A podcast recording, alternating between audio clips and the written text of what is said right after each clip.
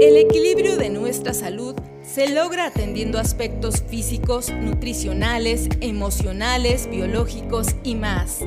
El ser humano, en su complejidad, requiere poner atención a todas estas áreas de su vida para alcanzar su realización e impactar en la convivencia a la sociedad en la que vive. Comenzamos el espacio donde planteamos todos estos temas, asegurando que todo lo que aquí escuchas lo hacemos a tu salud.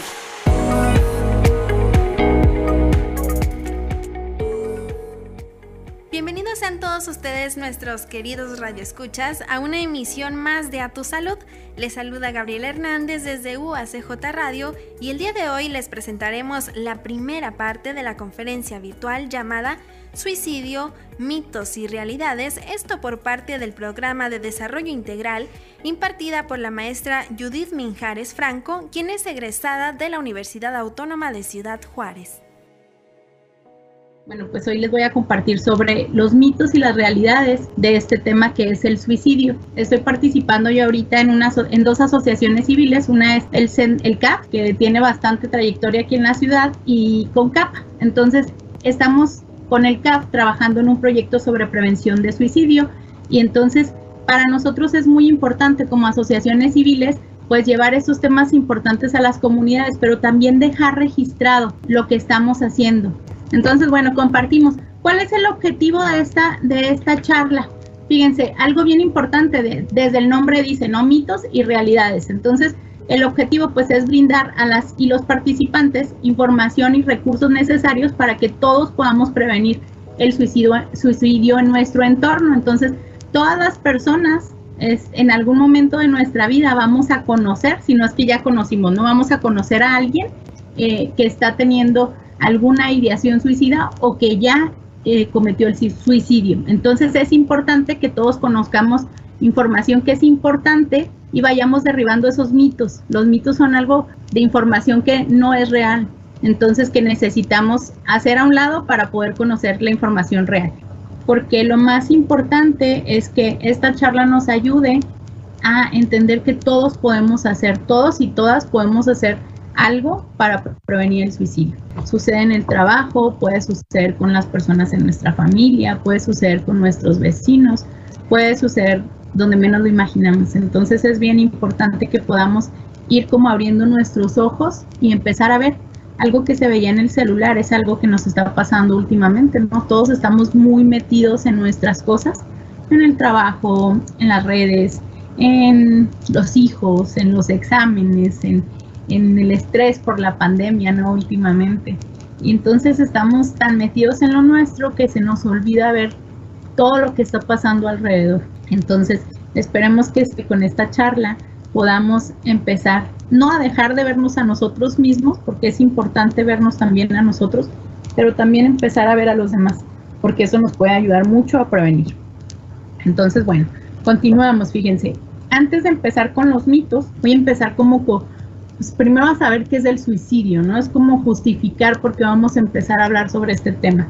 Entonces, ¿qué es el suicidio? Bueno, pues dice, es, viene el vocablo en latín que es suicidium y bueno, es sui significa de sí mismo y el sufijo sidio viene del latín sidium que, que viene de la raíz cadere que significa matar. Entonces, si lo como armamos, pues es matarme a mí mismo. Entonces, eso es el suicidio matarme a mí mismo, buscar mi muerte, darme muerte.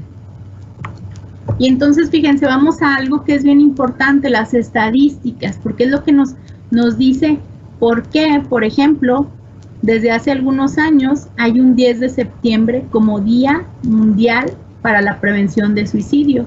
¿Por qué la OMS decidió poner un, asignar un día para que todos en el mundo empezáramos a hablar sobre el suicidio? Pues porque es una pandemia, ahorita que estamos pasando una pandemia con lo del COVID, este, se ha empezado a hablar del suicidio como una pandemia también. Entonces, necesitamos todos estar conscientes de lo que sucede para poder, como les decía al inicio, empezar a hacer las cosas de una manera diferente y prevenir. Entonces, fíjense, cuando se trata de estadísticas, pues normalmente hay un subregistro. ese subregistro se debe a muchísimas cosas, ¿no? De repente a los gobiernos no les conviene decir este, que tenemos tantas personas que se están suicidando o a nosotros mismos como sociedad no nos gusta hablar del tema y no nos gusta aceptar que tantas personas se están suicidando porque pues es como un fracaso, ¿no? Un fracaso. Entonces, lo que pasa comúnmente es que no se hacen los registros de manera adecuada. Entonces, en, en ahorita les platicaba Isaac, no, yo de repente en estas asociaciones civiles en las que he estado, hace ocho años, bueno, más de ocho años, este, empecé a tomar, me empecé, nos empezaron a llegar estos casos y decidimos pues capacitarnos con un diplomado en suicidio que tomamos hace ocho años. Entonces, a partir de eso, nos empezamos a dar cuenta de muchas cosas pues que no salen en las noticias, que no salen en los registros. Entonces, nos decía el maestro que venía de la Ciudad de México, Alejandro, decía, bueno, hay, un subregistro, dice, por cada registro, este caso registrado, hay cuatro más que no se están registrando. Entonces, esto no nada más sucede aquí en nuestra ciudad y en nuestro país, sucede en todo el mundo. Entonces, bueno, fíjense, vamos a ver estas estadísticas que les comento, pues es lo que conocemos, ¿no? Entonces, fíjense, dice, en el mundo cada año mueren más de 800 mil personas a causa del suicidio. Entonces, eso significa que una persona muere cada 40 segundos. Entonces, imagínense. También estos 800 mil, pues son mucho más que lo que se tienen registradas por guerras y homicidios. Entonces, si lo comparamos, como que ya nos quedamos así como que, ah, o sea, ¿a poco? De repente cuando compartimos estas estadísticas, como que la gente dice, ay, no, no lo creo, ¿por qué? Entonces no hablamos de eso, ¿no? Entonces, bueno, pues es, es imperativo que empecemos a hablar de eso. Entonces, algo importante aquí es quiénes, quiénes son las personas que se suicidan más, los hombres o las mujeres. Entonces, de repente cuando estoy en la charla y pregunto, muchas personas nos dicen las mujeres, pero bueno, quienes más se suicidan son los hombres, más que las mujeres. Entonces, están en una proporción de cuatro contra uno de las mujeres. Entonces, nos han preguntado por qué, si la mayoría de las personas piensan que, las mujeres, ¿no? Cuando, cuando preguntamos, contestan que las mujeres, o sea, ¿cómo que los hombres entonces? Entonces, esto se debe generalmente a los métodos que utilizan. No es que los hombres lo intenten más, lo que pasa es que generalmente los hombres utilizan este, métodos como más definitivos para, para suicidarse y entonces como que no hay posibilidad de salvarse. Entonces las mujeres lo intentan, pero de repente utilizan pastillas, por ejemplo, entonces hay como más posibilidades de poder salvarlas. Entonces los hombres se suicidan más, pero las, las mujeres lo intentan más. Entonces dicen que por cada suicidio, suicidio que nosotros conocemos, hay 10 o 25 intentos que no, que no conocemos. Entonces, imagínense otra vez las, las cifras, ¿no? Que dijimos, por ejemplo, 800 mil personas a causa del suicidio mueren al año. Entonces, atrás de esas 800 mil, pues hay 10 o 25, intentos por cada una que no conocemos. Entonces, ¿cómo estamos en nuestra ciudad? Fíjense, en nuestra ciudad, en una de las asociaciones civiles que participé yo, que trabajé durante 10 años, yo creo, apenas el año dejé de trabajar ahí, es una, una asociación civil se llama CEFIC y que ha trabajado muy fuerte el tema de suicidio. De hecho, yo creo que es de los primeros lugares en los que se empezó a tocar el tema. Entonces, hace dos años tuvimos un, diplomado con el DIF en el que hablábamos sobre los jóvenes y entonces se hizo un estudio con los jóvenes. Después de tomar el diplomado, este, anduvimos compartiendo con los jóvenes una charla sobre sentido de vida y aplicamos una encuesta. Entonces, en esa encuesta, había como algunas preguntas, ¿no? Y entonces los resultados, fíjense, se los comparto. Por ejemplo, los jóvenes de 11 a 19 años, que fue donde estuvimos enfocados en secundaria y en prepa, decían, el 39% de ellos decía que sería mejor morir, que, lo ha, que ha pensado que sería mejor morir. Y luego, cuando se les preguntaba si han pensado morir, 37.6% de ellos decían que sí, que sí lo habían pensado. Y luego, 15.4% de ellos nos, nos, nos compartió hoy en la encuesta que ha intentado quitarse la vida. Entonces eso es en los jóvenes de 11 a 19 años. Pero no solamente eso. También hay en CEFIC, en, algún, en, en otro proyecto que se tuvo, se tuvo la oportunidad de entrevistar a los adultos, entonces de más de 18 años. Entonces ahí eran dos preguntas, ¿ha pensado suicidarse? Y el 1.7% de los adultos dijo que sí. Cuando en la siguiente pregunta se les dijo ya, ¿ya lo intentaste? O sea, ¿has intentado suicidarte? 1.3% de esa, de esa muestra dijo que sí lo ha intentado. Entonces, se fijan, no es un, no es un panorama lejano, es algo que también estaba dándose aquí en nuestra ciudad. Todas estas encuestas se hicieron, las hizo el doctor Esparza, fue el encargado de hacer todo, toda esta investigación, entonces todo está como muy detallado, muy correcto. Si alguien requiere la información, se la podemos compartir. Entonces, pero esto nos hace pensar que, bueno, sucede en todos lados, en todas las comunidades, en todas las colonias de nuestra ciudad, no es específico solamente de, un, de una zona, ¿no? Sino en todos los lugares este, está sucediendo. Recuerda, todo lo que aquí escuches lo hacemos a tu salud. Regresamos en un momento.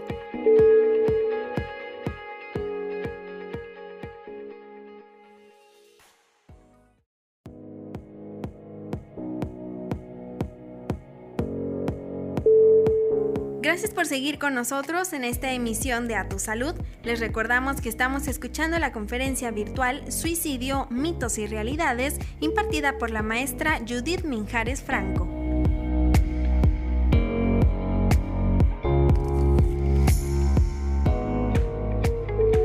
De hecho, cuando hicimos eh, la encuesta, de repente algunos de los compañeros que estaban en el proyecto se, se quedaban muy sorprendidos de ver que a lo mejor en comunidades como más céntricas los índices también estaban elevados.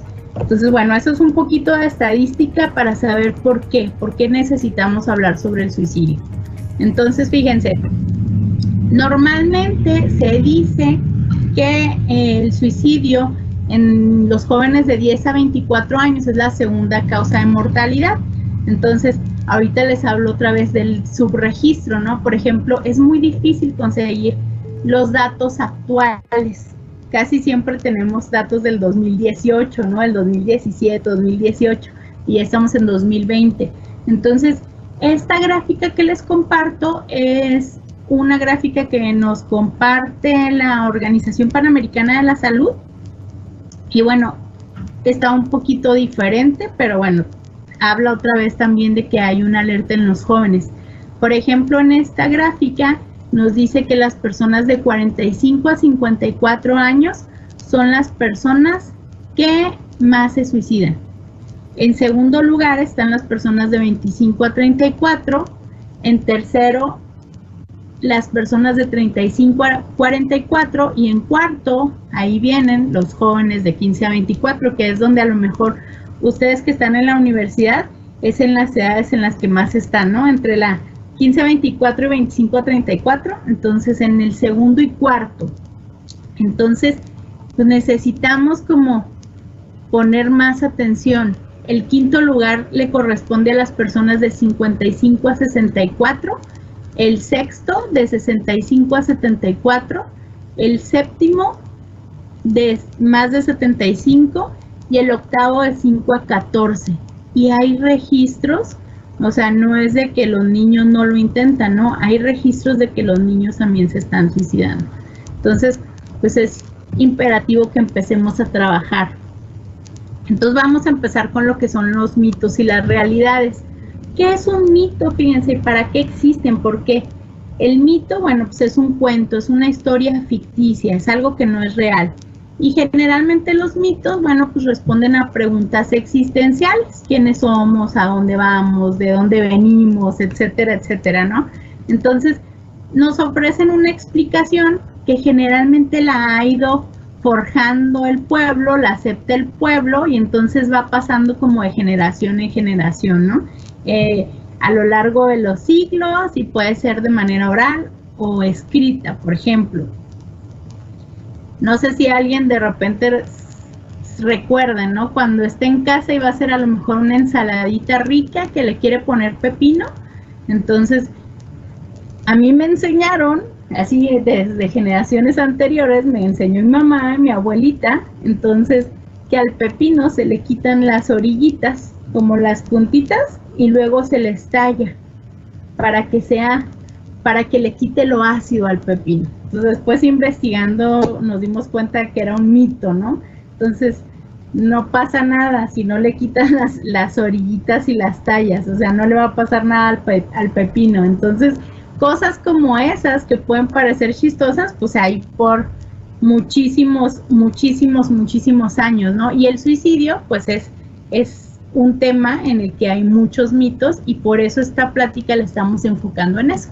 Entonces vamos a ver lo que son los mitos. Entonces, fíjense, vamos con el primero. Dice, hablar y preguntar sobre el suicidio puede inducirlo. Cuando vamos a dar las charlas, les digo, tenemos como ocho años compartiendo charlas por todo, por, muchas comunidades aquí en la ciudad, ¿no? Y en otros lugares del estado. Entonces, cuando vamos a la charla, la gente nos pregunta, pero es que, es que como que me imaginé que estaba pensando algo, pero no quise preguntarle porque pensé que si no lo estaba pensando en realidad, le podía dar la idea y lo podía hacer. Entonces es como un temor, ¿no? Todo lo que tiene que, ver con suicidio, como que de repente tiene ahí como muchos temores a un lado. Entonces, fíjense, hablar y preguntar sobre el suicidio puede inducirlo? No. Generalmente la persona que está pensando en suicidarse ha buscado ayuda, ha buscado apoyo por muchos lugares. Entonces, como vimos en el video, de repente ha querido compartir algo, preguntar o externar su, su sufrimiento, pero la gente estaba muy ocupada y no le ha puesto la atención que necesita, ¿no? Entonces, cuando tú te das la oportunidad de preguntarle a esta persona, oye, eh, como que lo que me estás diciendo me parece extraño, ¿no? Estás pensando como en suicidarte o en hacerte daño, algo así.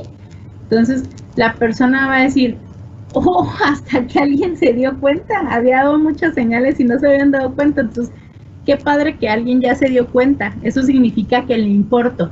Entonces, solamente preguntar generalmente cuando a las personas les preguntamos, cuando piensan suicidarse, este, nos contestan que sí, nos contestan la verdad y entonces para ellos es una oportunidad de platicar todo eso que los tiene angustiados, que los tiene mal y va a ser como un momento para liberar toda la ansiedad que, que han tenido en esos últimos tiempos. Como se fijaron en el video, ¿no? Al final, cuando llega este amigo Andrés, se acerca y luego estás bien. No, no estás bien. Entonces, ya cuando, pues no, no estoy bien, ¿no? Cuando ya lo acepta, entonces, como que se le cae un peso encima. Entonces, hablar y preguntar sobre el suicidio nos puede ayudar a nosotros y le puede ayudar a la persona. A nosotros porque podemos ayudarle si la respuesta es sí. Y a él porque es o a ella, porque entonces esa persona va a tener la oportunidad de, liberarse, de sacar todo eso que le angustia. Y bueno, si no está pensando en suicidarse la persona, ¿qué podría pasar? Entonces, bueno, pues igual va a decir, oh, mira, o sea, esta, esta persona se está fijando en mí y pues qué padre que me pregunte, ¿verdad? Va a ser de todas maneras un apapacho. Entonces no tengamos miedo de preguntar. Hay que hacerle como mucha, mucho caso a, la intuición, ¿no? Nosotros conocemos a las personas generalmente con las que estamos conviviendo en la familia, en la oficina, en el trabajo, en la escuela. Entonces, si de repente vemos algo que, que no nos parece como natural, normal, podemos preguntar. Nada más teniendo como respeto, ¿no? Entonces, bueno, ese es el primer mito. El segundo mito dice que es un acto impulsivo de cobardía. Entonces, bueno, no todas las personas que se suicidan lo hacen como un acto impulsivo. No todas las personas, algunas sí, pero no todas. Y hablar de cobardía, pues es que algo que no nos ayuda a nada, porque es como ponerle un juicio de valor a alguien, a una acción de una persona que está sufriendo. Entonces, muchas veces nos preguntan en la charla, ¿no es cobarde o es valiente? Entonces no es que sea cobarde o es que es valiente, está tomando una decisión a partir de, de la situación que está viviendo, ¿no? Entonces, Poner juicios de valores no nos ayuda, al contrario, nos va a separar más de esa persona. Y lo que no queremos, pues es separarnos más, porque si estamos lejos, pues no vamos a poder ayudar. El siguiente mito dice, las personas que se suicidan quieren morir. Y bueno, podríamos pensar que quieren morirse, ¿no? Pero después de muchas pláticas con las personas que han, han intentado el suicidio y no han, no han muerto, este, las personas hablan de que no querían morir. Lo que querían era como terminar con ese sufrimiento que estaban viviendo. Entonces, no es que quisieran terminar con su vida, solamente con esa partecita de su vida que era la que les estaba causando tanto conflicto, ¿no? Pero en, en ese momento pues como que no logran como dilucidar, ¿no? Entre, entre qué es lo que ya están haciendo. El siguiente mito dice, las personas que se suicidan son enfermos mentales. Entonces, no precisamente, aunque algunas personas que se suicidan tienen, pueden tener alguna enfermedad mental, como la depresión, por ejemplo, eh, pues no todas las personas lo hacen sufriendo una enfermedad mental. Entonces es importante que estemos atentos porque de repente decimos, no, no, no, pues si no, si no está enfermo, entonces no se va a suicidar, ¿no? No, todas las personas podemos optar por esa decisión. Entonces, a, estar bien, bien atentos. La siguiente dice, la conducta suicida se hereda. Y bueno, ahí hay como muchos estudios. De hecho, ahorita la neurociencia está trabajando mucho en todo lo que es el suicidio. Entonces, pero hasta ahorita no se ha demostrado que haya un gen que se herede. Entonces, si se hereda a lo mejor, si es una conducta aprendida, por ejemplo, si en, si en una familia alguien se suicida, entonces la familia empieza a ver que es una manera de solucionar las cosas, ¿no? O sea, acuérdense que muchas veces aprendemos por imitación. Entonces puede ser, pero no es que se herede. Otra de las cosas es, bueno, la depresión, por ejemplo, o alguna enfermedad mental que dijimos que puede estar presente en el suicidio. Entonces puede haber una predisposición genética, pero les digo, no es, no es como determinante. Por ejemplo, si lo comparamos con una enfermedad, física como la diabetes, por ejemplo, hipertensión. Entonces a lo mejor toda tu familia ha tenido diabetes. Muchísimas gracias por habernos acompañado. Les recuerdo que pueden contactarnos en nuestro correo electrónico que es radio.uacj.mx. También puede dejarnos sus comentarios, sugerencias y demás en nuestro Facebook, donde estamos como UACJ Radio. Recuerden que este programa lo hacemos a tu salud y se despide de usted Gabriela Hernández. Hasta la próxima.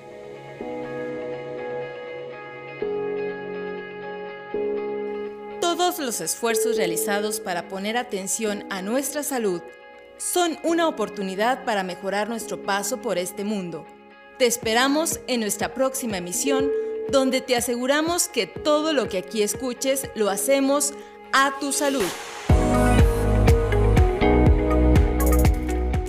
A tu salud fue una producción de la Dirección General de Comunicación Universitaria de la Universidad Autónoma de Ciudad Juárez.